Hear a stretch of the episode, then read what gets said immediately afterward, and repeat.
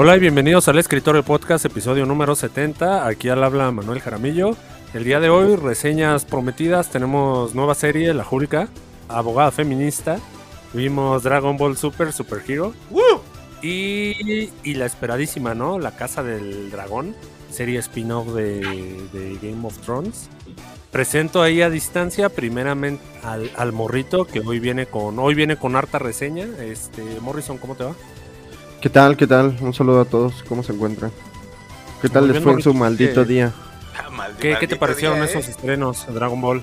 Mm, empezando por ahí, man. Tú, tú si quieres echar fuego, ¿verdad? ¿no? Mor Yo morro, con despechos, güey. ¿Por qué no primero te sacas el palo del fundillo y luego empezamos a grabar, morro? No, pues es un pequeño adelanto, ¿no? Ahí de lo que de lo que espera su reseña de Dragon Ball. Ahí del otro lado del escritorio eh, tenemos ahí a, Gigabyte, la voz la voz Lannister. Eh, ¿Cómo te va, Gabo? Yo estoy aquí ah. en lo que viene siendo México y estoy a punto de comerme el pan. Buenos días, buenas tardes, buenas noches, queridos escuchas Les habla JB Hernández desde la calurosa Mérida, Yucatán. Claro que sí. Como cada no sé qué días lo estén escuchando el podcast, miércoles, jueves, viernes, sábado. Como, como cada día que se puede, Gabo, ¿eh? No empieces. Como cada semana. y este, pues como, dice, como dice aquí el Mane, hoy traemos este reseñas prometidas, traemos un programa bastante gordo. Y eh, pues como tenía que ser. ¿La el dragón, no, amigo? Exactamente, sí, sí, sí. y hay, hay mucha tela, mucha tela que cortar con Dragon Ball, mucha tela que cortar con House of Dragon y también obviamente con la Holka que pues vamos a tratar de hacer, analizarla lo más objetivamente posible. Ahorita que mencionas a la Holka, ¿no? La abogada, la abogada feminista, traemos ahí a, traemos ahí a este a nuestro abogado de cabecera, a Harrison Cavill. Este, ¿cómo te va, Harris? Hola, ¿cómo están amigos? Eh, pues aquí bien chido porque pues me invitaron por fin, después de haber estado rogando mucho que me invitaron. Después de un año, ¿no? Después de un año de insistencia y no nos recomendaba, no escuchaba los episodios. ¿Te cayó un buen momento, no, Harry? Ahí para listo para quejarte de Dragon Ball también. Eh, pues mira, no, yo no soy, yo ya ves que yo soy una persona de, pura paz mental, entonces pues, yo no me voy a quejar. Harry, nunca te gusta nada en nunca te gusta nada en el cine, Harry. ¿Qué estás hablando, güey? Nos están vendiendo otra persona al parecer, ¿eh? Este, pues no, no, yo no vengo a pelearme con Morrito, ya saben que Morrito es este, mi, mero, mi best friend. Pues, este, ya cuando llegue el momento de, platicar de, Dragon Ball, pues vamos a, abrir el debate, ¿no? Prácticamente la invitación fue para que se agarraran a madrazos tú y el morro, Pues fue una, pues me parece la invitación más adecuada en, este caso, ¿no? No tenemos productor, Harris, como te darás cuenta, no vino nuestro esfinge de ébano. Ahora, ahora conocido como esfinge de humo. La esfinge de humo, güey, que... es, una, es una buena rola, ¿no? Ochentera, la esfinge de humo. Y, el titán, y su hijo, el titán bestia. Su hermano, el titán bestia. El, oye, morrito, el, el, titán bestia, ¿qué te dijo, no? La última vez que lo viste.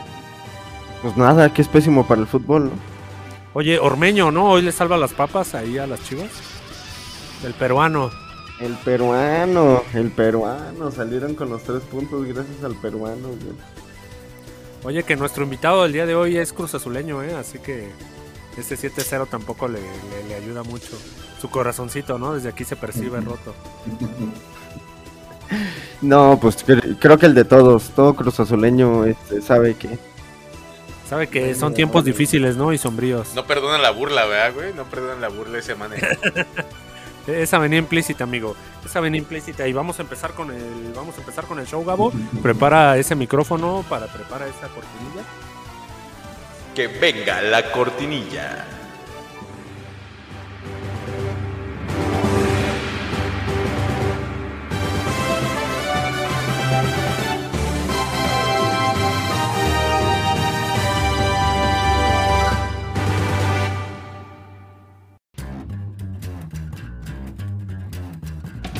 Bienvenidos al Escritorio Podcast.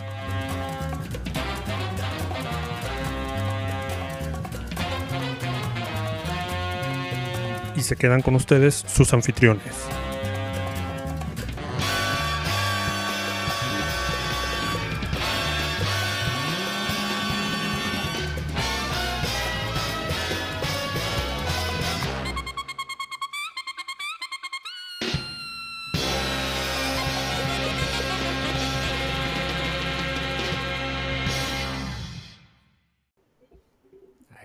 Esas producciones. Te digo que esas producciones este, decían que se, que se guarda el Gabo. Ni el mismísimo. Güey, ni, ni el mismísimo Guillermo del Toro. Que, que la primera nota de hoy. La primera nota de hoy, Morrito, tiene que ver con Guillermo del Toro y Netflix. Que básicamente es sobre una animación, ¿no? Que están manejando ahí sobre Pinocho. No, no, se, no confundámosla con la animación que está a punto de estrenar Disney Plus que viene ahí de la mano de Tom Hanks. Esta sería pues más, más con el sello de, de nuestro querido y, compatriota gordito, que pues sabemos, ¿no? Cómo, le gusta así, pues trae una onda medio darks. Entonces, pues Guillermo del Toro y Netflix tendrían esta serie para finales de año, ¿no, Gabo? Como cuando Tim Burton hacía las cosas bien, ¿no? Más o menos. O sea, con su signature así bien marcadito, Guillermo del Toro llega a tomar un clásico ya este, en, el cine con varias, varias adaptaciones, algunas muy bizarras. Así es. Y se ve que va a ser un buen trabajo. Netflix este, le ha estado dando carta libre a este señor. Por ahí hablamos en el podcast anterior de una serie próxima a estrenarse este noviembre de Guillermo del Toro, igual colaboración con Netflix. Y pues vamos a ver qué va a hacer con ah, Pinocho, ¿no? Sí, pues que, que aquí te está eh, tomando el sistema del stop motion, ¿no? Más bien está, está haciendo animación por computadora que simule ser stop motion.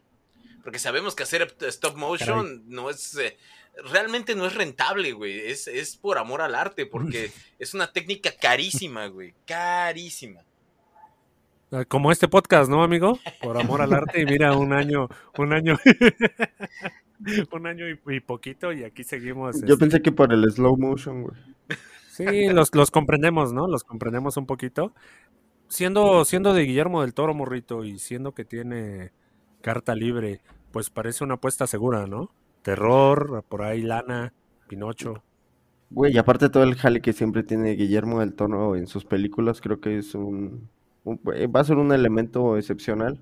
Eh, por ahí hace poco también tuvo un momento con Hideo Kojima, ¿no? Que pasó como, creo que era aniversario de PT y como ah, que, se retuitearon, ajá, se retuitearon hacia Konami, la madre. O sea, lo que a, lo que me refiero es de que mientras este güey esté haciendo este publicidad, yo creo que sus películas también son, son bastante buenas. E, ¿Eres fan, no, Gabo? ¿Va a estar ahí día uno con Guillermo del Toro? Afirmativo 10-4, pareja. Pues entonces, oye, ¿pero qué no ya lo cancelamos? Y ahora que se acabó este Saul Goodman. ¿Qué? ¿A Netflix? No, no, no, para nada, güey, para nada, güey. Ya no, ya se acabó, güey. Ya empezó Netflix de bastardo que a cobrar por cuentas externas, que a mandar barbaridades. Se acabó Saúl, güey. Este, ¿ya cuál es la necesidad de tener Netflix, amigo? Pues todavía tenemos dos, tres cositas que la salvan, güey. Ya lo dijimos, güey. Viene la serie del Toro. Por ahí todavía tenemos pendiente una temporada de Stranger Things. Uh, Ah, ese es de aquí a dos años, Gabo. Volvemos, en dos años volvemos a levantar el contrato, no hay bronca. Entonces me espero a noviembre, güey. Los siete días. Viene de Witcher, güey. Exactamente, güey. Ya lo dijo Harris, güey. Viene de Witcher, güey. Yo no estoy tan, tan emocionado por el Pinocho. Pinocho nunca ha sido una película que me guste mucho, de las que poco me gustan. Sin embargo, yo sí estoy más emocionado por su Cabinet of Curiosities. Esa sí se ve bastante interesante, esa de Guillermo del Toro. O sea, sí, para que vean. Eh, además cae en buena temporada, ¿no, güey? Eh, sí, un poquito antes de noviembre. Este cae con ocho episodios, eh, con, directores este, invitados que son especializados en terror y el primer trailer se ve bastante interesante y, bueno. Y como dicen, este, eh, perdón. Esa antología sí se ve, se ve bastante buena. el Pinocho, como estoy de acuerdo contigo, como que tampoco no es así un personaje que jale. Entonces, así de que digas tú, ah, pago Netflix para ver el, el Pinocho de, de, este Guillermo del Toro, Gabo, pues. Ahora, ahora, ¿cómo que para ver el Pinocho de Guillermo del Toro? Cabrón. Suena mal, pero. Ya lo dijo Guasón, güey. qué, mala combinación de palabras elegiste, güey. Pero, pero, pero, me dices que no es un personaje que jale, güey, pero va a tener dos películas ese personaje este año, güey. Sí, el director, ¿no? Le está, le está cumpliendo ahí Netflix, le está dando proyecto. No, no, no, me refiero. Pinocho va a tener dos películas este año. Va a tener una de Disney Plus y va a tener una de Netflix, güey. Así que que me digas que el personaje. Ah, la que, la que te mencionaba al principio, ¿no? La de Tom mm, Hanks. Ahí está, güey. con los dos streamings más Multiverso grandes, güey. Pinocho tiene su madre el próximo año, ¿no? Todas las series de Pinocho, hay un multiversus. Güey, es la Tampoco- O sea, es que ya hicieron todas. Disney ya hizo todas. O sea, ya, o sea, ¿qué le falta? Sí, no, no, no. O sea, Disney, Disney está- reboteando, güey. O sea, Disney está reboteando, güey. Y es, y es su, este, su cadena de, de reboteo, güey. Ya, ya lo hemos visto, güey. Lo vimos con Aladdin, lo vimos con El Rey León, lo vimos con La Bella y la Bestia. Y, y seguimos, que güey. faltan. Ahorita viene, viene Pinocho, viene esta The Little Mermaid, güey. Bien, Ariel. Viene Ariel, güey. e- Es Ariel con rastas, güey. Que. La verdad es que solamente la voy a ver, güey. Para destrozarla aquí, güey. Porque sé que. Ya, ya Oye, sé oye, que va a qué- ser qué- mala. qué güey. prejuicioso vienes, amigo. No, pues todas han sido malas, güey. Todas las de Disney han sido malas. O sea, no hay ni por ni a cuál irle. O sea, no sé Oye, no, no, no, no, no, no, no, no, no, no. Del Rey León no vas a hablar mal, güey. Es malísima el Rey León, malísimo. El Y Rey León, este- este, tiene, tiene ahí, está mixto. El morro, el Y- morro defendió la nueva de Aladdin, se siguió, se sintió más representado. Pero el, morro ha defendido a Ragnarok, por Dios santo. Este, Ragnarok, Ragnarok es buena película. La verdad, el mayor, el mayor tropiezo de Guy Ritchie, eh, güey. La verdad, el mayor tropiezo de Guy Ritchie, güey. no, Sí, horrible, horrible. hablar mal de... ¿Por qué el hate a Disney, eh? No, nada más quiero saber. No, no, no. eh, o sea, por ejemplo, vamos. o sea, ¿Por qué? ¿Por qué La no? pregunta es ¿por qué o sea, no, güey? si, si hablas de, de ¿Por qué no películas así que han estado reboteando, haciendo sus pseudo live actions, pues este. Pues creo que nada más con que ver. Pues Aladdin basta, ¿no? O sea, ves Aladdin y dices, chale, qué, qué porquería hicieron aquí. La, la, la Bella y la Bestia tenía a Emma Watson, güey. Y no estaba muy mala, güey. Y, y pésima actuación de Emma Watson, parecía que estaba actuando de Hermione Granger ahí, o sea, la verdad, no, Disney no ha hecho nada bien. Eso no me molesta, eh. Morrito, Morrito, traes, traes la sección, las notas rápidas, ¿no? Las menciones, este, las menciones. Las menciones rápidas en un minuto, ¿no? Presentadas el día de hoy por Morrito y arrancamos con la primera, Manel. Es Spider-Man No Way Home, versión extendida, que se va a estrenar para el primero de septiembre de este 2022. La versión más divertida, dice el título, 11 minutitos de lo que usted no vio. ¿Se te hace, va- van, van a ir a verla o ya hasta que salga en el Plus? No, plus. Mm, Plus, ¿no? Sí, a ver, plus, a ver. ¿cuán- ¿cuánto dijimos que tardó en llegar esta película al streaming, güey? Güey, como seis Este, meses. Como seis meses. ¿Tú crees que me voy a esperar seis putos meses? Muy bien, Gabo, esa es una buena elección. Este, además de que en esa fecha cae el cine barato, hay una iniciativa, ¿no? De cine a 39 pesos, algo así. Entonces, Ah, este, caray. Ah, caray, ah, caray. Trae- trae Mane, Mane, Mane, traes la nota porque- candente ahí, ¿cómo? A ver. ¿Cómo que? No, es que el otro día entré a Cinépolis y vi que decía, ¿no? Que ciertas fechas de agosto, de septiembre o de agosto, no recuerdo bien. Este, creo que era de septiembre. eh, el cine iba a estar más barato, ¿no? Que porque pues hay que reactivar y la chingada. Entonces, pues ahí va a estar, o sea, es todo. En general todo, hasta los comos más baratos, este, para que pues te lances a ver Spider-Man por 100 varitos, amigo. Ulala, Bien servido. ulala. Ah, también traigo una que es muy buena del director James Wan, eh, por ahí del Conjuro y de eso. Llega para Insidious y su episodio número 5, bueno, su Character 5. Y pues aún sin fecha, ¿no? No tenemos este, la fecha por ahí indicada, pero yo creo que es algo que sí, sí podemos seguir, ¿no? Insidious, que mi, mi reacción, Gabo, fue ya dejen a mi muchacho en paz. Miren cómo masacraron es, a es mi buena, muchacho. es buena su saga, man. No, mané, No o sea, manches, no, una- no un, un- no, un no en el capítulo cinco. 4, un capítulo 4 no nos hace mal a la saga, güey, la verdad, o sea, fue un tropiezo, estamos, capítulo tres esta, y esta, esta saga tiene divergencias, o sea, juega temporalmente con, con la, con la línea, entonces un, un mal, un mal capítulo 4 no nos hace esperar un, un mal capítulo 5, güey. O sea, yo tengo altas Mm, expectativas, que- güey, en esta, en esta saga, güey. Güey, creo que es todo lo contrario, Gabo. Esta saga ha ido todo de arriba para abajo completamente. No, El no, no fue no, no, ¿qué te pasa, 2, güey? este, Insidious 2 es mejor que Insidious 1, güey. güey, pues era, era continuación directa, era la misma So historia. what, güey. O sea, es- Pues, güey, para, la para mi parte gusto, tres ya güey, es es un perfectamente un Terminator 1, Terminator 2, güey. O sea, Mira, Insidious mira esas 1, Insidious barbaridades, 2, morro, güey. ¿eh? Güey, Escucha esas barbaridades para cuando salga episodio 5, chapter 5 de Insidious. Mm, Estoy Yo no, estoy, yo ¿no? no estoy garantizando la película, pero digo que un, un mal capítulo 4, güey, no nos garantiza que el quinto vaya a ser malo, güey. O sea que sí, tú, tú sí traes poco hype, ¿no? Por esta Pues, serie. pues al menos el necesario para pagar un día uno, güey. No lo sé, no lo sé, amigo. Morrito, este. ¿Te emociona episodio 5? Eh, sí, en realidad sí me gusta esta saga, Manel. Eh, por ahí sí la, la espero con harta ansia. ¿Qué tal? Tenemos, tenemos aquí a fanáticos de, de la saga Harris. Eh, ¿tú, tú has ¿te, gusta el terror, güey? Pues sí, sí, ¿En me gusta el terror un poco, sí. ¿Has visto la saga de Insidious, güey? Los cuatro No. pelis. No, no las he, no las he visto, este, ahora sí me, esa no, esa no la, no la, no la, no la traigo. Te- están en HBO Max, amigo. Te recomiendo la 1. Si tienes chance, ve la 2. No, no les hagas caso a estos, a estos, este, a estos neófitos. Morro,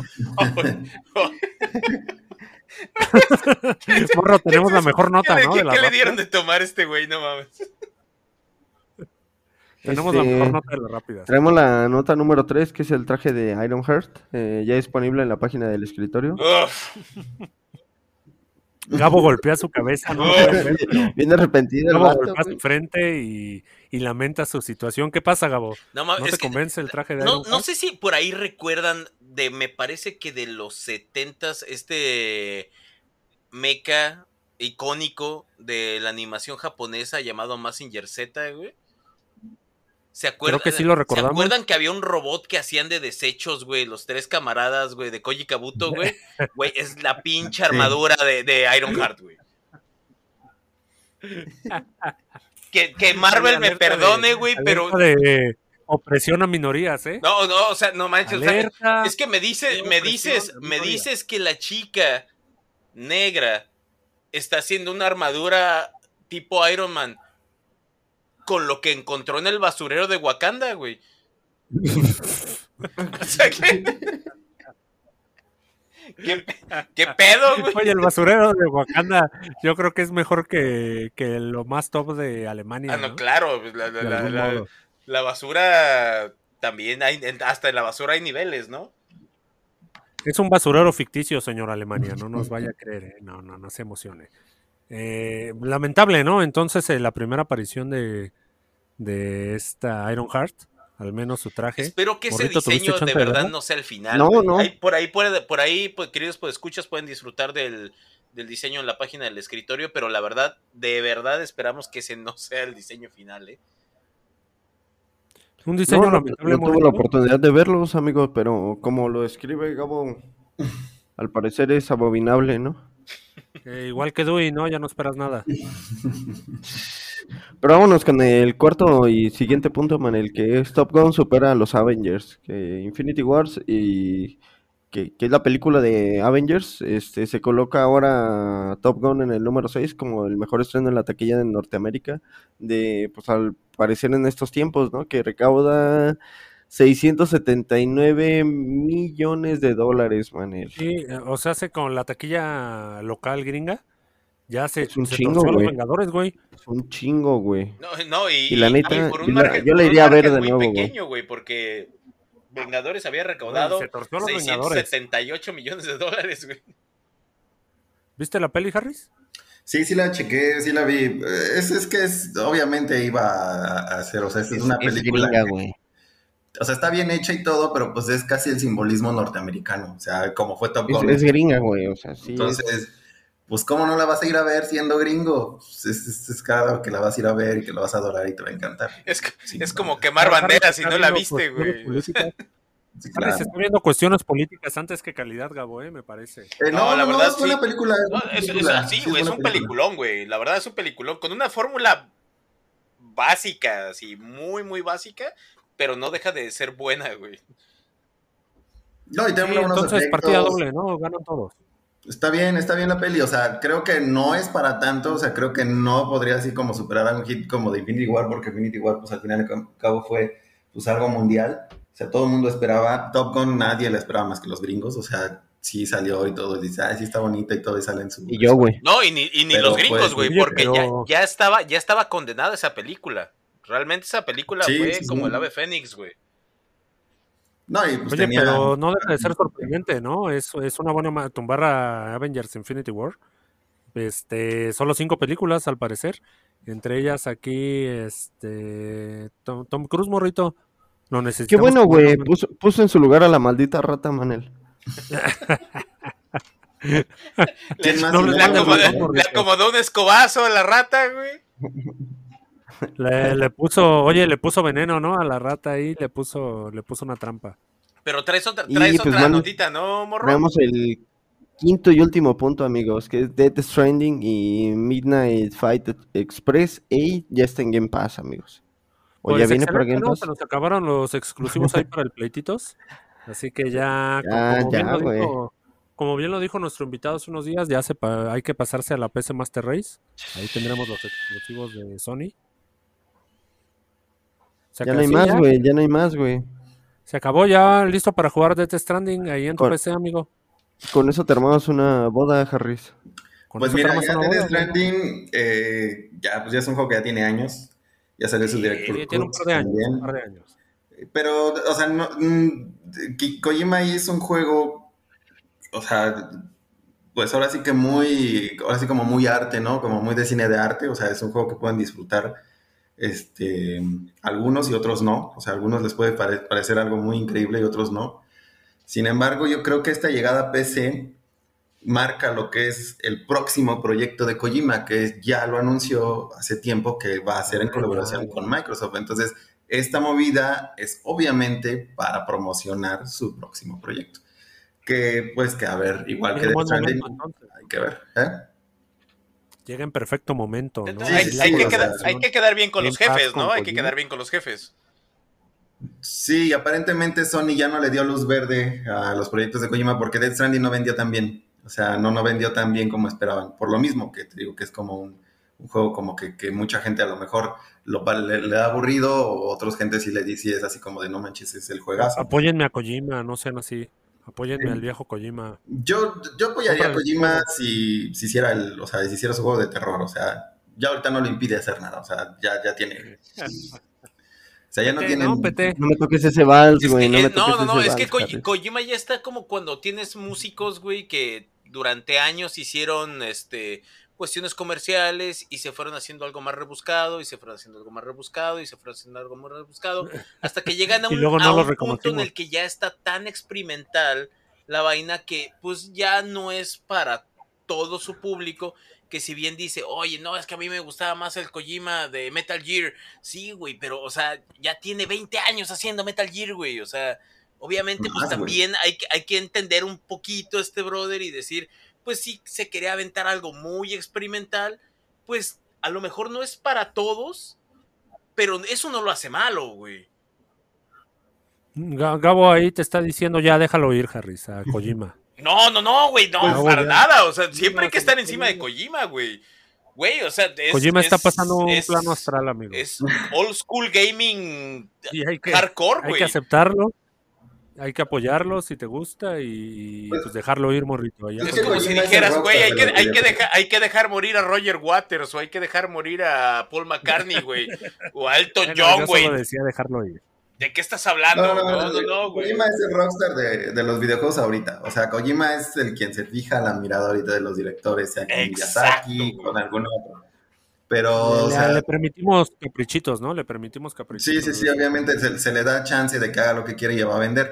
Pero sí creo que tiene razón Gabo en decir, güey, sí está bien que experimentes, pero también danos un poco de fanservice. O sea, no me vengas con todo, todo, todo tu, tu sistema pues, de arte y de que quieres que, que, haga mi Uber en, en este, de aquí para allá y haciendo 20 mil entregas, pues cuando pues, no entiendo tu saga, o sea, eso es lo que, lo que yo, lo que creo que, que dice Gabo. Y está bien, o sea, un poquito de fanservice no está mal, o sea, por Dios santo, o sea, Queda claro, ¿no? Queda claro que queremos que haga el juego de terror y ya. Que nos dé el chingado juego de terror. Kojima. Pues, Que no, ahorita que no no- sea el juego del terror con Del Toro, güey, ya, güey. Güey, Sí. Guillermo del Toro y Kojima fueron mencionadas en este show. Ya, den- danos el chingado juego de terror. Es que no lo impide ya ahorita nada. O sea, en, en anteriores, pues, o sea, era Konami el que le, le ponía el pie. Pero ahorita que él tiene su propia empresa, lo está apoyando. Cualquier empresa que se acerque lo va a apoyar. Y Del Toro manifestó, dijo que si no estaba Kojima no iba a hacer nada. O sea, si está Kojima, pues ya, ¿qué, qué, qué esperan? Aparte, Ya, ya vamos aparte para- son ya bien, vamos aparte para son 10 bien años, brothers, güey. O sea, son bien Sí. carnales, güey. O sea, no, la verdad es que, la verdad es que no, no sé ¿no? qué impide que salga ese Silent Hills, güey. O, ya- o co- No, o con otro parecer- chingado nombre, güey. O sea, no importa, güey. Por cuestiones de licencias, sí, claro. güey. Sí, claro. Sí, sí, Gabo. Gabo, vámonos a la última nota del día de hoy. No te hagas, no te hagas este daño, Gabo. Es el señor de los, del señor de la inclusión, ¿no? Exactamente, y como ya dijimos, la Tierra de la Inclusión, la Tierra Media, llega el próximo llega el próximo 2 de septiembre a las pantallas de de Amazon Prime, Prime, amigo. de Amazon Prime, pero lo que hasta el momento no sabemos es qué va a pasar con Sauron y con Morgoth, ¿sí? Porque Ah, están las cuestiones de las licencias, que no sabemos que si sí va a salir Morgoth, si no va a salir Morgoth. Y a pesar de que sabemos quién va a interpretar a Sauron, no hemos visto un solo fotograma, no hemos visto una sola imagen. Se han filtrado un montón de cosas y todavía no sabemos nada sobre estos Eso, eso antagonistas. es sospechoso, ¿no, amigo? Y es que la Eso es verdad, sospechoso para una serie que, que se está a punto de estrenarse en dos semanas, que se estén guardando Sauron. No me parece que sea sorpresa, porque pues sorpresa de qué. Pero por ahí que se estén guardando un cast medio polémico. Y es que, es que Es aquí, es que, ese es el problema, man. Aquí es sorpresa y no es sorpresa. Porque sabemos cómo, cómo termina la segunda era y sabemos cómo empieza la segunda era. Pero todo lo que está en medio no tenemos ni pinche idea de qué nos vaya a dar Prime Video. Entonces, la apariencia, sabemos que debe de haber ciertos cambios durante toda la serie de este de cómo se va a de cómo se va a ver este Sauron ¿sí? Cabrón. Lo Ajá. que no sabíamos era si iba o no iba a salir Morgoth. Nosotros teníamos la idea al principio, de hecho, hace como, mm, si no me equivoco, como, como, como 20 episodios, dijimos este, que lo más probable era que fuéramos a ver una introducción en los primeros capítulos de muy al estilo de El Señor de los Anillos de Peter Jackson, como cuando le cortan el dedo a, a Sauron y todo, cuando vemos a este Isildur Ah, enfrentarse, todo- toda esta cinemática, pero con Morgoth. Ahora sabemos que no, gracias a que ya se filtraron los primeros episodios, sobre todo, no, bueno, no que se filtraron, sino que ya tuvieron su premier para la crítica trama, ¿no? especializada. Exactamente, sabemos que Morgoth sí va a aparecer en esta serie. Sin embargo, no va a aparecer con una forma física, va a ser una sombra y va a ser durante la, este, la caída de los árboles de, de Todo- Valinor. Muy Exactamente. bonito todo lo que me vendes del Señor de los Anillos, pero a mí no me quitas la, la duda de qué pasa con Sauron, ¿eh? Y de por qué es tan relevante su...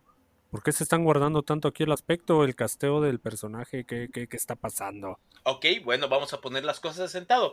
Primero hay que recordar que Morgoth, también conocido como Melkor, es un Ainur, o sea, una escala muy, muy, muy arriba, o lo que es lo mismo, un espíritu nacido de la mente de Ilúvatar, creador de todo el universo que nosotros vemos en El Señor de los Anillos.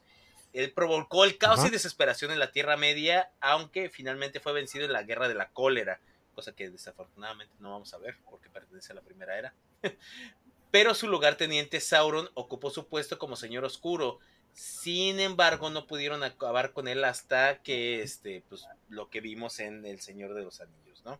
Es que te oigo lejos, te Bueno, bien lejos. es, es cierto, Gabo tiene toda la razón, pero, o sea, de todo lo que contó, es, es cierto. Este Melkor es como, para que, para que lo pongan en perspectiva, es como un ángel, vamos a ponerlo, el Ilúvatar es como el dios, como el dios cristiano, y, y Melkor sería como el ángel en primer término. El que seguiría, o sería el, el Sun Mayar, por ejemplo, otro Mayar que es, que es muy conocido y que todo el mundo lo conoce, En se llama. Olorin y ese, ese, ese es Gandalf, eh, que él es enviado por el Ilúvatar para derrotar justamente a Sauron. Yo creo, yo creo que se están guardando mucho porque, como dice Gabo, es muy difícil poner la, la, eh, la figura de Sauron. Sauron en, los, en todo el tiempo de la Segunda Edad, que es muy larga, no, eh, no se muestra como tal en una forma muy normal, o sea, en una forma específica, porque puede cambiar de cuerpo. Entonces, Sí. al momento de que se presenta Celebrimbor para generar los anillos, es un elfo muy bonito, muy guapo, y es cuando tiene todo, todo este favor de los Númenóreanos. Eh, ya de ahí, ya de ahí, pues cuando eh, lo, expulsan otra vez a, Mordor, ya cambia su forma y es la que nos muestra en el Señor de los Anillos. Yo creo que lo están guardando porque no, no sé si vaya a ser por Este periodo de cautiverio en Númenor va a ser una cosa y esta etapa en la que va a seducir a los señores de Númenor va a ser otra, porque va a haber dos cambios de forma, o sea, vamos a verlo transformarse. Se me figura mucho a lo que vimos con los Rohirrim y este y el rey de los de los Rohirrim, de cómo lo vimos trastornarse, lo que vamos a ver con este con con Sauron en esta en esta serie, porque como tú dices, o sea, va a ser al principio algo muy similar a los elfos. Va a ser una criatura hermosa, va a ser algo así muy tirado a lo élfico, pienso yo. Sin embargo, pues se va a ir trastornando poco a poco. Porque sí, o sea, no, no esperen, todos los que esperan ver al Sauron, ese gigante de, hierro con, con, una armadura tétrica, así, no. Ese no va a ser el Sauron del Señor de, de, esta, perdón, de los anillos de poder. Lo que a mí sí me parece un desperdicio total es que no muestren la guerra del cólera. O sea, la guerra de la cólera, que es al final de la, primera edad y al inicio de la segunda edad, o sea, e, es un evento masivo entre elfos, hombres. Todas las pinches razas, güey. Dragones, eh, o sea, vamos a pensar que el, que el, este, que el Balrog en el que se enfrenta Gandalf en, este, en las minas de Moria, es uno de los más, eh, es uno de los más pequeños que hay. O sea, ese Balrog. Y, en el entendido que Smoke es uno de los más grandes, dragones más grandes que hay. Imagínate 20 Smokes, ¿no? O sea, peleando ahí contra los elfos. Imagínate, o sea, se me hace a mí un desperdicio que no muestren mínimo una parte de la guerra del color. Se, se, me haría algo muy... No, no, no, y, y, la verdad es que no lo hacen porque no pueden, güey. No lo hacen porque no, pueden, güey. Los, no, los, herederos de Tolkien los tienen agarrados porque los derechos de la primera edad no los soltaron. Pero es que al final de cuentas puedes agarrar, o sea, es que, o sea, sí lo entiendo, pero puedes agarrar parte, o sea, puedes agarrar como de, güey, pues es la segunda edad, güey. O sea, lo que, a lo mejor, a lo mejor, a lo mejor puede que, muestren y esperemos que muestren es este, la, la, la guerra, la última alianza, que es este, la que muestra el inicio del Señor de los Anillos, contra, contra Sauron, que es el final de la segunda edad, inicio de la tercera. Y pues ya ven que ahí se ve Elrond y se ven varios así como están en, el Mordor. Esa también es una buena pelea. Espero que la muestren más, espero que ya mínimo pues, es, así. Y pues obviamente cuando se hunde en un menor para, para que este... Eh, eso sí lo vamos a ver. Eso, sí lo, eso sí lo vamos a ver. El hundimiento de Númenor está garantizado que sí lo vamos a ver, güey. O sea, yo creo que va a ser de los momentos más icónicos de la serie. Porque eso sí tiene que aparecer, sí o sí tiene que aparecer. Sí, sí, sí, sí o sí, espero que lo hagan bien porque luego también eh, hacen eh, cosas. Ahí está, ahí está el problema, amigo, en esperemos que lo hagan bien. Sí, sí, porque, pues, porque pues aunque tienes todo el material y puedes hacerlo bien, este, siempre nos sorprende, ¿no? Netflix, mm. Amazon, HBO, entonces. Bueno, Amazon ahorita ha hecho casi todo bien, ¿no? Entiende Voice. Este, sí, sí, sí, vaya que sí. ¿eh? Vamos a darles la duda, amigo. Vamos a darles la duda porque yo, yo no me confío tanto. Estamos, estamos ya a nada del estreno, así que pues, poco, a poco, ¿no? Iremos resolviendo las dudas. Y, creo que es buen momento para irnos a la reseña, si están de acuerdo. Sí. Nos vamos a las reseñas entonces. ¿Dónde está Morro? Que venga la cortinilla.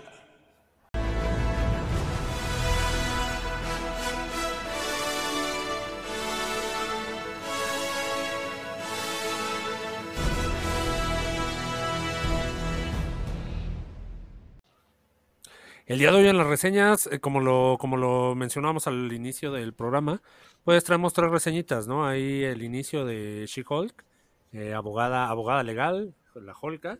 Traemos la peli de Dragon Ball Super, Super Hero, ahí recién estrenada en los cines de México la, semana pasada.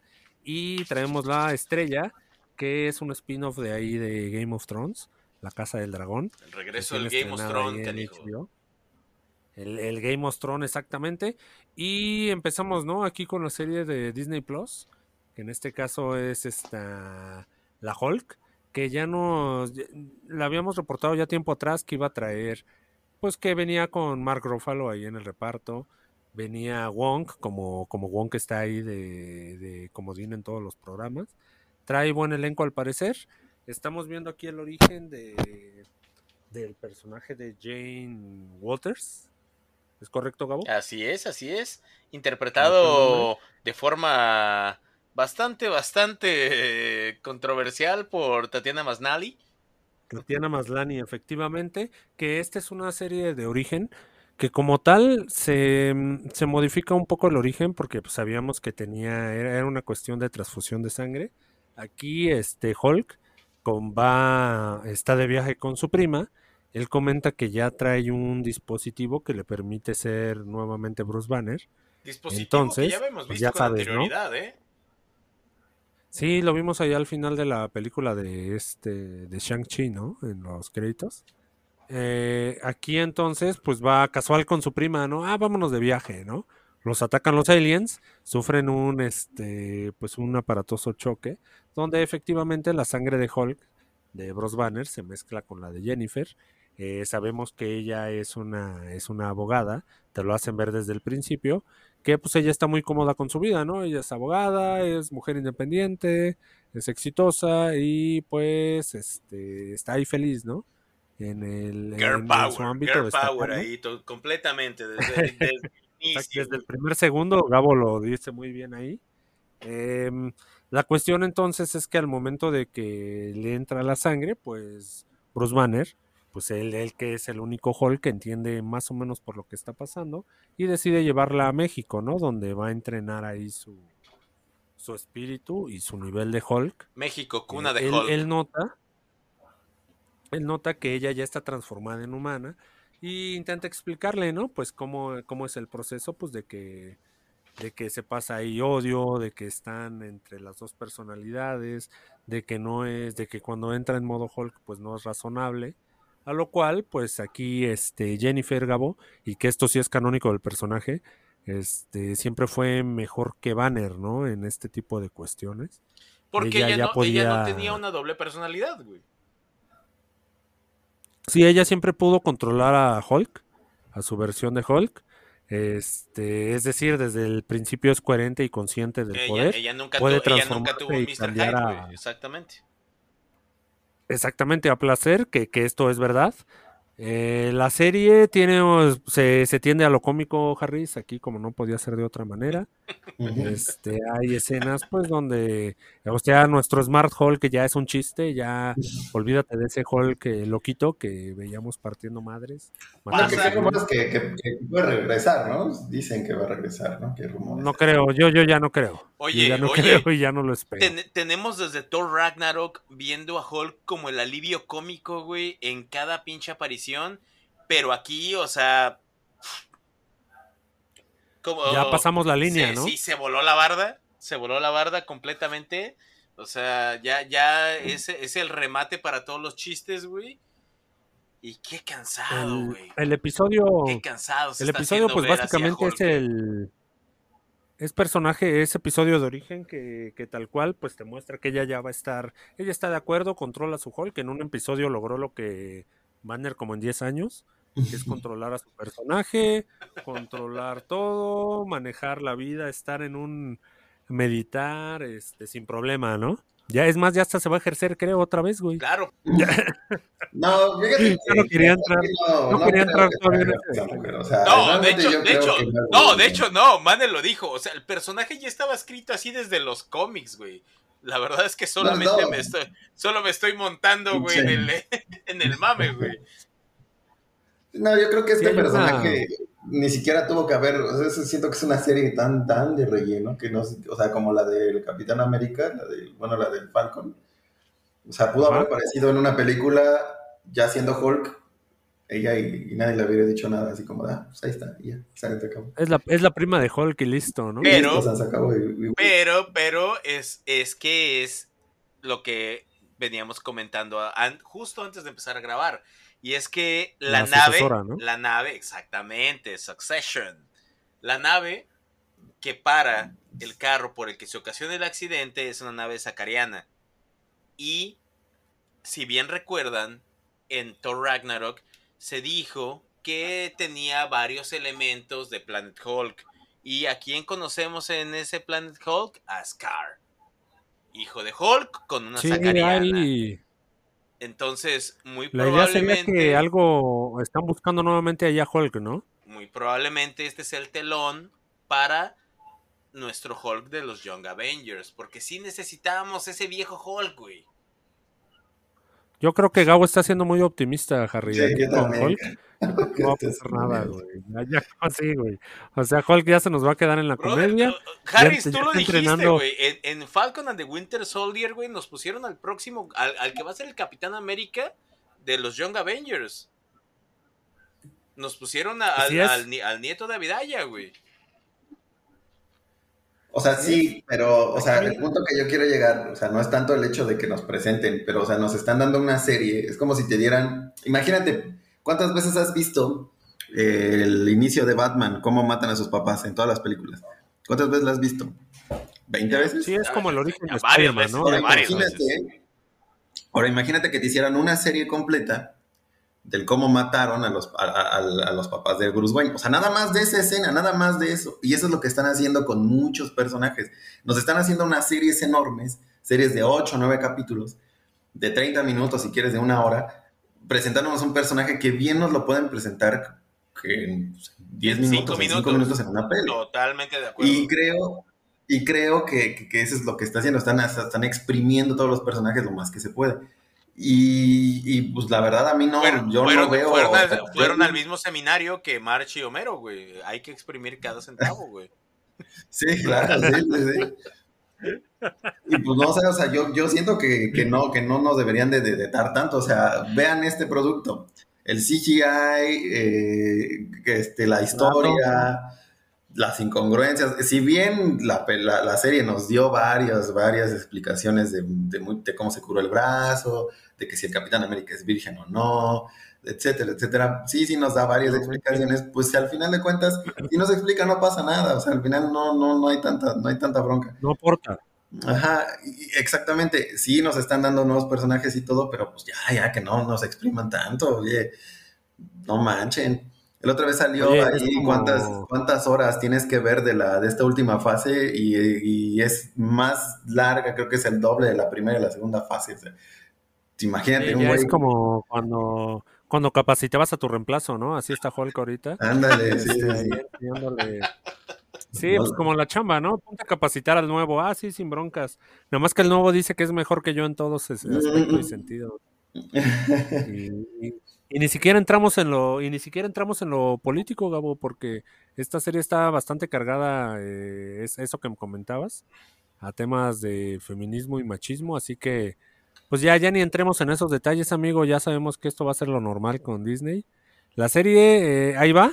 No creo que todavía podamos hacerle una reseña, así que siento que No, tenemos que no, ver un no, par de episodios más antes de definir si es buena o no. Pero Este, Eh, trae pues- su comedia, trae cuarta pan- trae cuarta pared rota también, como Ah, sí. extrañamente, ¿no? eso es un elemento que a mí siempre me agrada, ¿eh? La verdad. Pues vamos a esperar un par de episodios, amigo, para ver si la recomendamos o no. Oye, siguiente, siguiente reseña, le tocaba a Morrito y desapareció. Creo que le robaron ahí su conexión, ¿no? Los Jaguars, güey. Los Jaguars se lo llevaron. Los Jaguars nuevamente.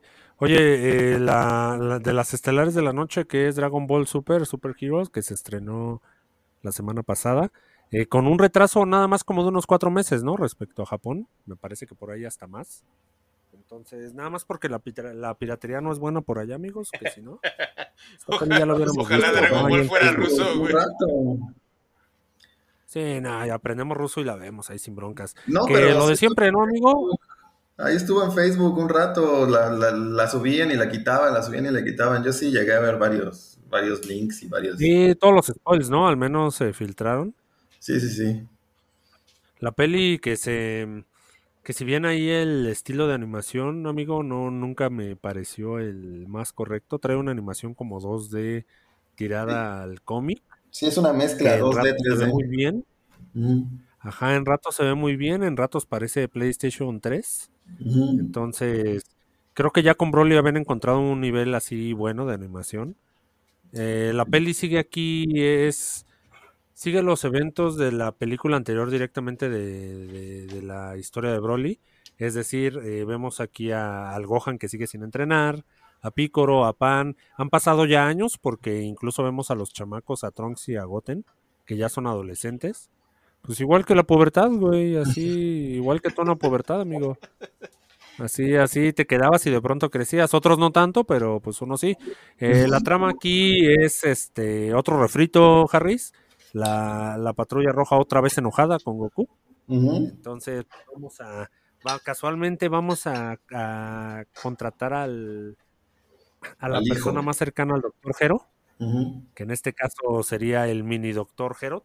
Eh, es lo que queda aquí del Doctor Hero, como te, como te comentaba antes, el, el, que diseñó aquí a 18, a 17. Hay una pequeña remembranza, ¿no? A eso, a sus creaciones antiguas, de que fueron las que siempre estuvieron más cerca de derrotar a Goku. La, la patrulla roja aquí tiene la información que, que, si, que es correcta, ¿eh? sus sospechas me parecen suficientes de la corporación cápsula, porque pues oye, esos cabrones tienen aquí las esferas del dragón cada año usándolas, este, tienen tratos con aliens, tienen tratos directamente con el dios de la destrucción, amigo. Que güey, hay que, hay que mencionarlo, hay que mencionarlo, la verdad. La animación de la primera secuencia, o sea, de la secuencia de remembranzas, cuando nos cuentan toda la historia de la patrulla roja, una joya, güey. Ah, es que es animación clásica, güey. Es animación clásica pulida ya con... Ahí sí se ve, ahí sí se vieron los centavos, Toy. ¿Eh? Y mira que en tus proyectos, la verdad, eres codo como nadie. Como ninguna casa de animación, Toy. Y ahorita sí se, ahí sí se vio, mira, que sacaste la carta y dijiste, mira, bueno es Dragon Ball. Ahí está la chequera. Dale, dale otro 100 pesitos, ¿no? Échale otro, otro cero. ahí sí se vio, güey. Sí se vio. Y la verdad, mira, fueron 10 minutos, 10 minutos de animación y todos, todo mundo estaba wow. Mi señora que no es fan de, Dragon Ball, güey. O sea, todo, todo lo vio y dijo, sí, yo me acuerdo de eso, yo me acuerdo de eso, yo me acuerdo de eso. Y toda la película la vio con gusto, güey. Ella ni siquiera se dio cuenta de la animación 3D, güey, que pues estuvo... efectivamente, ¿no? Así tenía que ser. La peli, la peli entonces, eh, la trama tal cual es esta, ¿no? Es vamos a vengarnos de, de, aquí de estos, de Bulma y sus amigos. Goku y Vegeta convenientemente siguen aquí entrenando con, con este Whis, ¿no? Con Whis, con Broly, con Beatles. Ellos están en su desmadre. Mientras en la Tierra, pues ya nada más nos queda acá la niñera de la niñera del año Pícoro y Gohan, ¿no? Que se dedica ahí más a los estudios que a recoger a pan en el hasta, hasta, que alguien se, hasta que alguien se lo reconoce, chingado. O sea, Picoro criando Saiyajins desde 1985, güey. Sí, es la niñera, es la niñera del año, güey. Yo sí votaría por él. Si el concurso fuera, este... Si yo tuviera eh, hijos y tuviera que encargárselos a alguien, sería Picoro, güey. Oye, pinche pícoro, ¿no? Yo creo que sí cobra bastante caro, ¿no? La hora, este, 100 dolaritos la, tarifa no importa, El creador de... Eh, la peli entonces, pues, la patrulla roja genera aquí un par de superhéroes que en teoría ya se pusieron al nivel del Saiyajin azul, ya sabes cómo es esto de los power-ups. Que de power-ups, este, por ahí viene un regalito también con este... Ahorita, ahorita hablamos de eso, papi, ahorita nos comemos ese pastelito efectivamente, entonces ya estamos al nivel de ellos, ya vamos a partirle su madre a Gohan y a sus amigos malignos. Eh, como te menciono, hay Picoro, el, rey Picoro, ¿no? El rey demoníaco Picoro. Eh, la voz de Gohan, que es aquí este el peluche. Bien, ¿eh? bien, o sea, no, no, siento que hay una, sea, al inicio incluso, leí alguna vez, leí un comentario que un cuate tardó en como cinco minutos en darse cuenta de que no era, de que no era este, la voz original, ¿no? O sea, que dijo, ay, güey, sí, sí, se parece mucho. Pero independientemente de que se parezca, eh, creo que hizo un buen trabajo. Siento que le faltó un poquito al final la parte de la seriedad, pero sin embargo, pues eso ya viene del director. Y creo que viene de allá, o sea, allá Gohan es completamente infantil, o sea, en el doblaje se puede escuchar completamente eh, infantil en su, voz, en su doblaje original. Y acá, eh, pues lo mantuvieron igual. O sea, siento que es, fue bien. Creo que iba a ir puliéndose, va a ir poco a poco puliéndose y yo creo que va, va, va a quedar ya. Convence, ¿no? Convence. Convence, eh, en mi opinión, convence a secas ahí porque pues está muy canijo llegarle a este, al antiguo Harris. Pero el timbre se parece, la voz es... Y, y muy conveniente, ¿no? Porque en esta película, este, tanto Gohan como Picoro son los protagonistas. Entonces lo vamos a estar escuchando mucho. Eh, parece que es un buen primer intento, ¿no, Gabo? De, de este brother, de aquí del peluche. No, la verdad, yo siento que se, se gana, se gana el, el puesto. Ah, a mí, Sí. si algo quiero resaltar de- dentro del, del doblaje, que si bien tiene sus matices, porque la, sigo diciéndolo, la regionalización del, del doblaje, si bien en las animaciones clásicas puede llegar a ser acertado por, por los chistes más que nada, en este tipo de cuestiones, como lo vimos en Thor Ragnarok, como, no me voy a cansar de decirlo, Sí, ya, güey, la sobre-regionalización le ¿no? ponen la madre al doblaje, güey, la verdad. Digo, los chistines de, de Pam los adoramos. La sala estaba a la mitad y eso que fuimos a la última función que tuvo este, este lunes, Dragon Ball, y todo mundo estábamos muertos con Pam. Nos encantó a todos, todos reímos con ella. Cada chistín que soltaba, la dinámica con Piccolo fue fantástica, güey. La película, para mí, funcionó muy, muy, muy bien. Fantástico. Fuera de la Pues es- es de animación, que sí, ¿no, no me voy a cansar de decirlo, no me voy a cansar de decirlo. La animación del carajo. Esa Eh, es que 3D, es un estilo distinto, güey. Mm, Es un estilo distinto y sí, yo también considero que no, no era el adecuado. Eh, la peli es de transición, mm, eh, reciclamos nuevamente la idea de la patrulla roja, un Android de 17 y 18, nuevamente a Cell, power-ups para Gohan, Modo bestia. modo bestia. Ajá, sí. ¿Y ese en qué rango está, amigo? Es ya a nivel del Goku Blue. Del Blue. Sí, sí, ya, o sea, ya ahorita Piccolo y ellos, Piccolo y los dos, o sea, alcanzaron ese, ese rango y sí. Aun- Aunque el de Picoro pareciera Es más que, momentáneo. güey, o ¿no? sea, Como la verdad es que se, se necesitaba porque, o sea, fuera de Goku y Vegeta, todos los guerreros Z ya se habían quedado, pero, o sea, en el sótano, güey. La cosa es, Gabo, ¿a quién le interesan los demás guerreros Z, güey? O sea, yo... A mí dame películas de Goku y Vegeta y... ¿A quién le interesan los demás guerreros Ah, Z? Te recuerdo que se necesitaban 10 reclutas para el torneo de poder, güey. Pues eso fue en su momento, amigo. ¿Y, y, y qué eso fueron? fue en su ¿Relleno? momento, güey. Y, y, o sea, ¿y qué te dice que la historia no te va a llevar nuevamente para allá, güey? O sea, tenemos dos arcos Ah. en los que bien no se necesitó reclutar a nadie más, güey. En los Eh, que Ah, Freezer, Goku, ¿no? güey, No, se, no. se llevaron. Y, y ahori- y ahorita vamos, y ahorita vamos para allá, güey.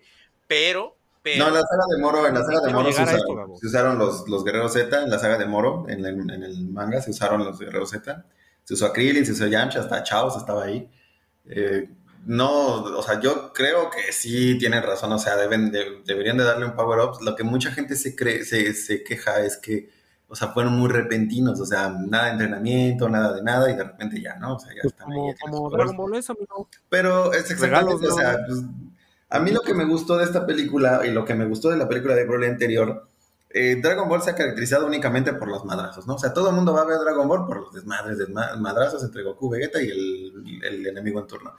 Lo que me gusta y lo que me mm, agradezco a, las, a las películas es que nos dan tiempo de historia. No es hasta muy adelante en la, hasta muy adelante en la película donde empiezan los madrazos, tanto en Broly como en esta. O sea, y nos dan historia, nos dan un porqué, nos, no, no nos dan así como de, miren, ahí está el malo, ve- vayan y peleense. O sea, no, o sea, sí es un No, poquito no, más de sí. historia, un poquito más... Y te lo crees más orgánico, o sea, incluso la relación entre Pan y Piccolo también se ve, o sea, hay química entre ellos, o sea, sí está, está bien la película. cambiaron la fórmula clásica con la que nos traían las películas de Dragon Ball, güey. Que como tú dices, o sea, era- eran diálogos de 15 minutos y a los chingadazos. Ahorita no, fue Sí. completamente la otra cara de la moneda. O sea, es mucho más lore, mucho más definición de personajes y al final, sí, como, tú, como lo dijimos hace rato, fanservice. Porque por lo que venimos es por los madrazos. ¿Sí? Claro. Pero No, y Pues, aparte pues, a los androides hasta, hasta te caen bien, los androides, este, uno y dos. Los gan, o sea, los Ganmas, dos, sí, la verdad. O sea, buenos sí. personajes. Excepto, oye, Excepto cuando se pasan del lado de los héroes y reciben su nerfeo automático. bueno, sí, claro, obviamente, sí. Pero bueno, es que también ya estaban ahí. Y no, y aparte te duele que se muera uno, bueno, si no lo visto, pero por el Pero sí, sí te duele y, sí, o sea, sí dices, Pero sí, o sea, sí, este, sí, sí, sí está chida la peli. Creo que está bien por de, transición. Eh, a diferencia del manga, que ahorita acaba de terminar su, sus última saga, la de Granola, eh, yo creo que, el, manga está sufriendo de algo, bueno, el mangaka, que es este Toriyama, está sufriendo de algo que no sabe cómo terminar sus historias que las termina todas exactamente igual o las termina muy apresurado. O sea, tiene muy bien Inter, o sea, todo su preludio, todo su Inter, pero la última fase, el último para cerrar su arco, híjole, cómo le está costando. Este igual creo que no fue. Es bien importante, amigo, ¿eh? sí, no, no fue, no fue la, excepción. Definitivamente Granola cierra mejor que Moro, güey. Ah, no, sí, pero de todos modos cierra muy rápido. O sea, cierra muy rápido. Llega Freezer, muestras una transformación y se va. Y tú así de, bueno, adiós, güey. Jokes máquina, amigo. no, no, no, no, no, no, no, no, no, digas mamás, man, por favor. Nada que ver, nada que ver, nada que ver. Salvo en el último momento. No, no, no, no, no, no, es de último momento.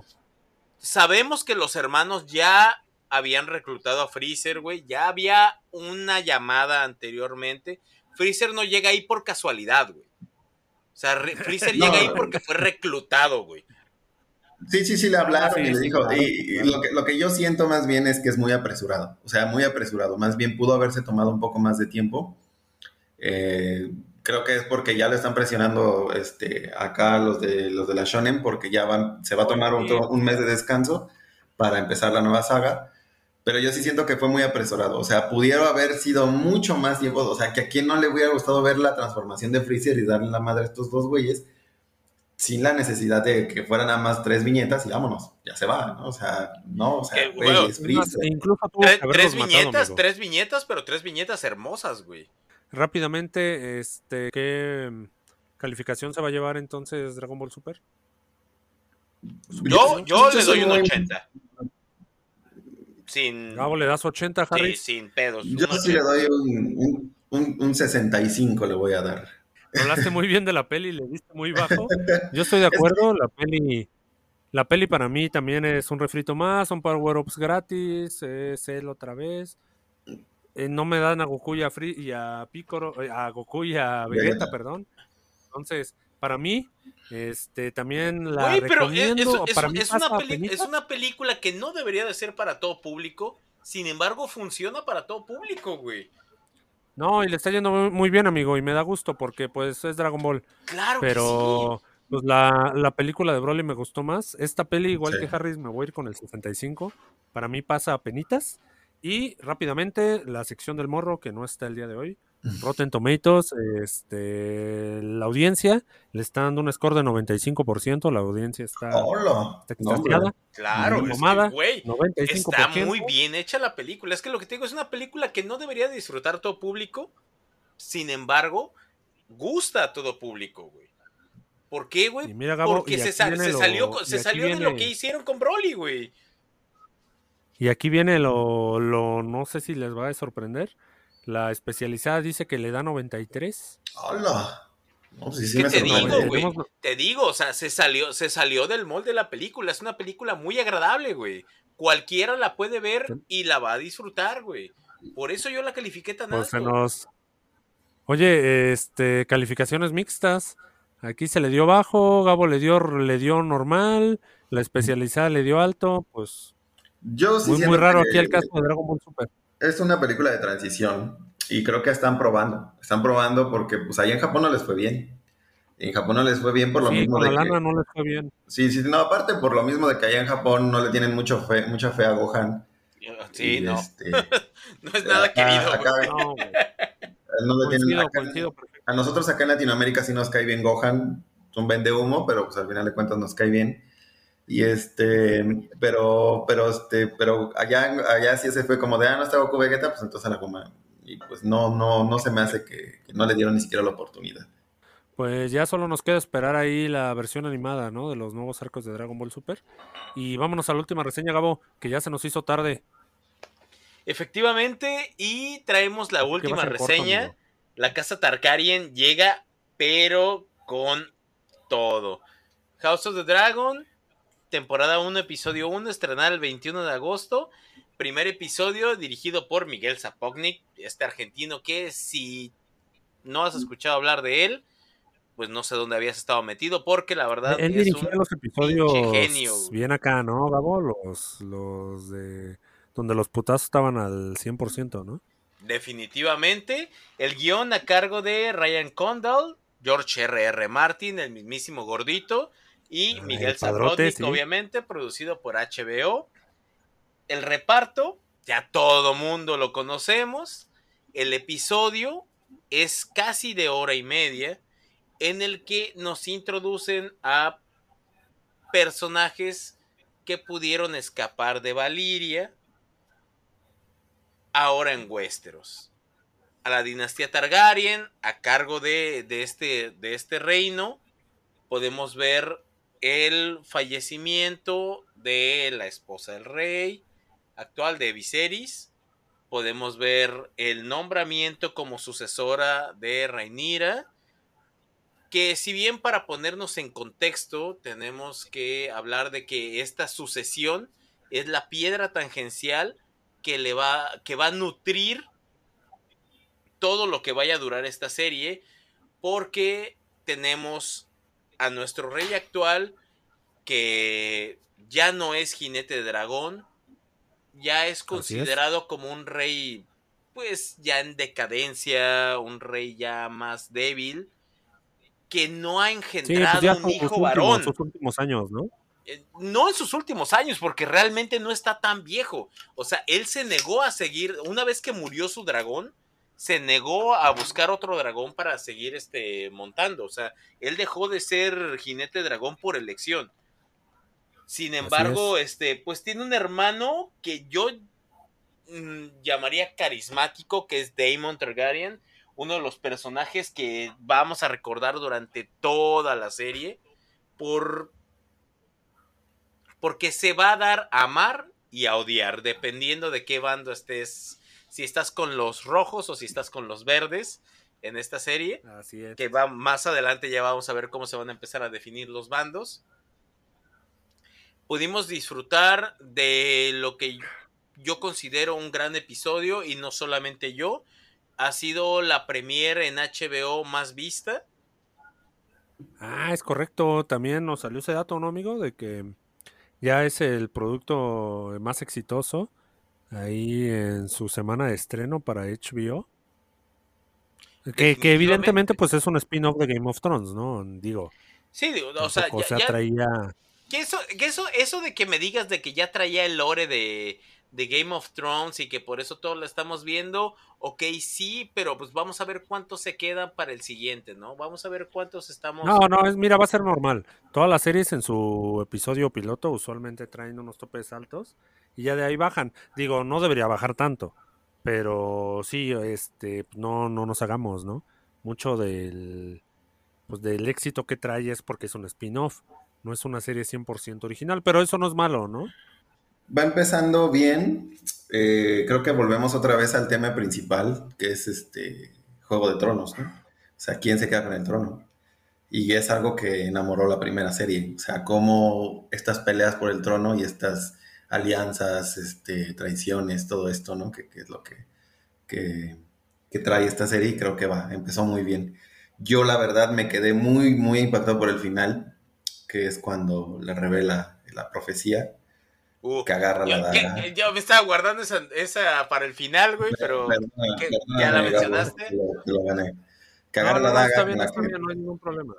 Creo que, creo que eso es, algo, algo que, que- que nos conecta con Game of Thrones, pero, o sea, no nos conecta como de, o sea, nos conecta a los que ya vimos la serie y a los que no, pues nos llama así como la atención, como decir, ¿qué pedo? ¿De qué está hablando este men, no? Y ya se revela. Sería, sería bueno saber qué porcentaje, ¿no? De nuevos espectadores hay, Harris, respecto de Game of Thrones aquí a la Casa del Dragón. Sí, estaría, sería Este, interesante. No, y sobre todo sobre la, sobre la daga, que ya teníamos referencia desde Game of Thrones, y que, como te decía, triangula. O sea, porque nos incluye a Canción de Fuego y Hielo, que son los libros de, de, esta historia, nos trae la remembranza de, de, la serie y nos linkea con, esta, con este spin-off, ¿no? Pero lo que le mete ese plus a esta daga es que no viene sola, viene con torta bajo el brazo, viene con esta leyenda muy ad hoc, como sabemos, todas las, todos los Targaryens, bueno, no todos los Targaryens, pero la mayoría de los Targaryens tienen esta capacidad, capacidad premonitoria de los sueños proféticos, lo vimos con Daenerys, y ahora vemos que Aegon el Conquistador también tuvo su profecía y le puso este nombre de canción de fuego y hielo y la imprimió en esta daga que al someterla al fuego revela su inscripción en Valirio. Ah, Detallazo. como el anillo, como el anillo único, ¿eh? Definitivamente. Ese, fuego siempre. Digo, o sea, fuera, fuera de, de, de todo el hitazo que fue como, como fenómeno mundial esta serie, la verdad cumple. Las actuaciones las siento bastante, bastante bien no noté, vamos, ninguna falla.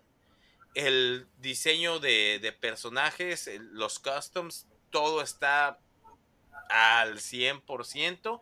Conocemos casas que en Juego de Tronos no habíamos tenido oportunidad de ver, como son los Hightower, como son los Strong, ¿sí?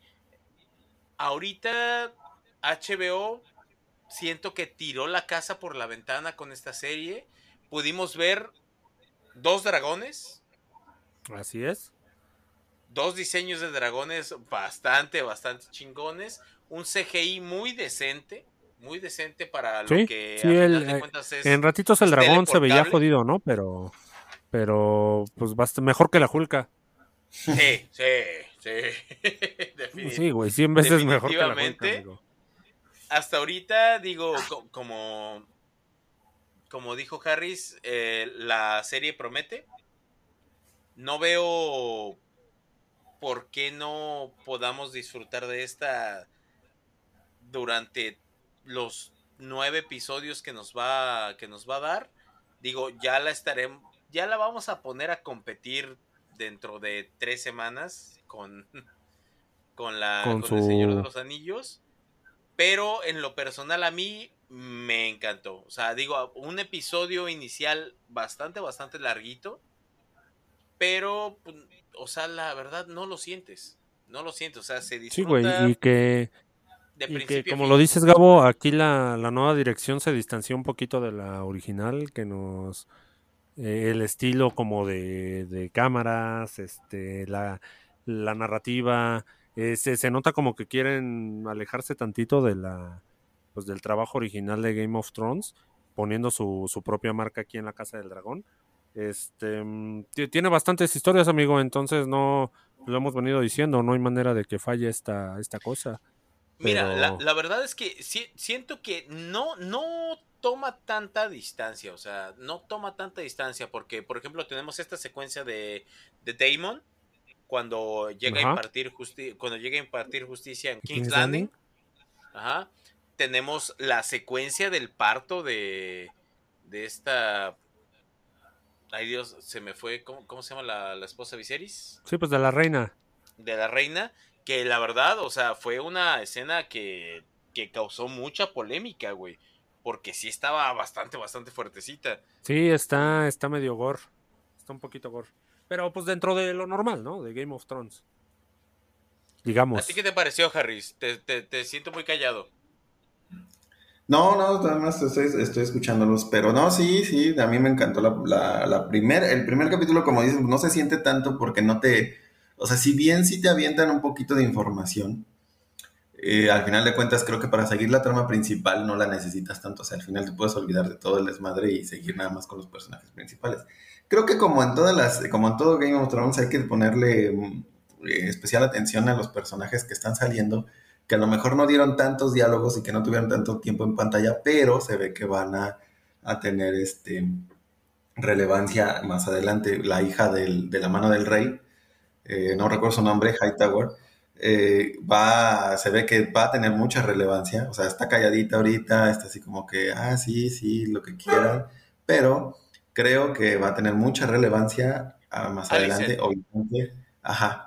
Y obviamente la, la, mano del rey también va a tener mucha relevancia y pues hay que ver cómo, cómo se desenvuelve todo, porque sí, la verdad, digo, a mí me llama mucho la atención esto que, que volvemos otra vez ya, no tanto del tema de los caminantes blancos, no tanto de salvar el mundo, sino ver quién se queda con el trono, qué es lo, qué es lo que realmente atrajo a tanta gente a Game of Thrones, ¿no? Todas estas tradiciones y todo esto, ¿no? sí, al tema, una línea principal, ¿no, Harris? Que era ahí el, el poder por el trono. Aquí vamos a ver a cómo los Targaryens, que se quejaban mucho, ¿no? De que los Lannister estaban bien locos. Pues vamos a ver aquí a los Targaryen, ¿no? A ver cuando estaban en el poder, qué tan, qué tan chingoncitos. Oye, el episodio es digno, ¿eh? El cast es bueno, el episodio es digno. Se nota, te digo, la que se distanció un poco en cuanto a dirección, pero mantiene ahí el, pues el lore, ¿no? Que no sabía que, que es el único que tenemos respecto a HBO. Y cumple, ¿no? Ahí su, su rating que explotó, que es el producto más visto de HBO en la historia. Pues me parece que por ahí está relativamente bien justificado, Gabo. Así que, mm, pues a esperar, ¿no? Cómo, cómo se desarrolla la historia. No, y la secuencia inicial, cuando empieza con el dragón, fue, ah, increíble. ¿eh? Es un episodio, mira, primer episodio, GOT, amigo, GOT. Ah, pero pues la serie. Estaba yo adivinando, no, es que es fuego solar. No, es que es Cyrax. Amigo, tenemos que darle más episodios aquí a la serie, ¿no? Para darle una puntuación. Así que por lo pronto, ya disponible ahí en si tienes HBO Max. Ahí en HBO también. Y si no, ¿qué estás esperando? Y si no, ¿qué estás esperando? Y si no, ahí está en Cuevana, ¿no? También este, hay. no, no, no, no, maldita sea, no. No, este, no, no es cierto, no está en Cuevana, no está en Cuevana. Este, véanlo ahí, gasten su, su suscripción, ¿no vale? Y vámonos a lo random, amigo, que se nos acaba el tiempo. Que venga la cortinilla.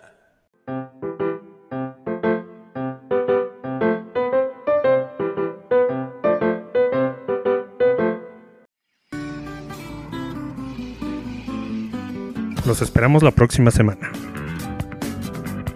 en el escritorio podcast.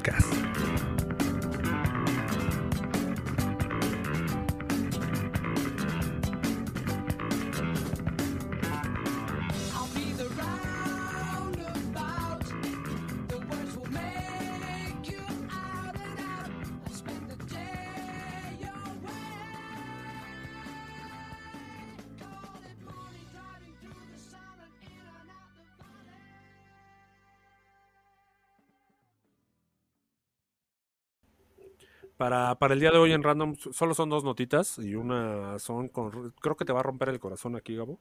Este, la primera nota eh, se llama como tal y quién lo decide, porque pues estamos llegando ¿no? a la conclusión de quién es la persona más hermosa de este 2022, el, el, el masculino más hermoso y no es nuestro esfinge de mano. Yo, yo, yo eh, hubiera votado por Rafita, güey, 100 de 100. Yo creo que también, ¿eh? Yo creo que también y mucha de nuestra gente hubiera apoyado a Rafita. Pero Superman llega aquí a la instancia final, ¿no? Tenemos aquí a Henry Cavill llegando contra un coreano promedio, Gabo. Y este, pues, ahorita entre que las bandas coreanas y estos son lo de hoy, em, tenemos nueva, tenemos nuevo rostro, ¿no? 2022. Tenemos un nuevo rey en la roca del rey. Así es, amigo. Este, coreano y su nombre es Kim Nang Jun. ¿Cómo? Pues, este, es, es, miembro, es miembro aquí de nuestra boy band querida Harris de BTS. Este, pues tú sabes, ¿no? Líderes del K-pop hoy en día desde hace como ocho años. Muy querida. Por el niño, ¿no? Sí, nos gusta, nos gusta, no, no vamos a negarlo. Em, eh, se llama eh, Kim Nam Jong. Este, y como tal, arrasó. Arrasó con los votos. Este, no había, no había manera de que ni Henry Cavill ni Rafita le hicieran competencia. Entonces, este. Que, pues, el que, rostro más que el mismo Kim dijo que fue una competencia justa y cerrada, güey. ¿eh? cerrado y justo, ¿no? Y la nota dice que arrasó. Entonces, ¿a quién le creo? ¿Ahí al Superman coreano o a, o a quién, Gabo?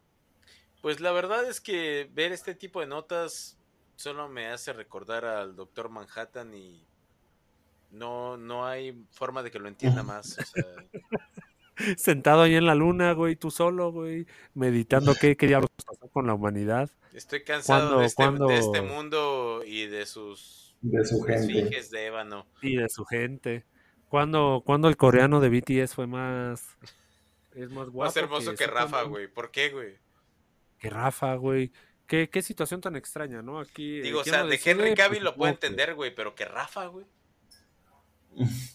Pues a mí nunca me llegó la encuesta, güey, así que yo no, yo nunca voté, güey, así que no, yo no sé. No, yo no la reconozco, ¿no? Yo no la reconozco, a mí nunca me llegó un No, correo y me dijo, güey, ¿quién es más guapo? Yo- Rafi, sí. Oye, y, y la última, ¿no, Gabo? ¿La traes ahí, la traes ahí a la mano, amigo? Última nota random. Bueno, esta nos llega vía Jonathan Hernández, L.I.K.A. Nathan. Pues resulta que Javier Hurtado, un usuario de, de Twitter, dio a conocer la actividad escolar que se planteaba para dar conciencia a los alumnos de la realidad social del país. Sin embargo, en cierto sentido es algo aberrante, pues Hurtado considera que es, entre líneas, una actividad como para darse un baño de pueblo.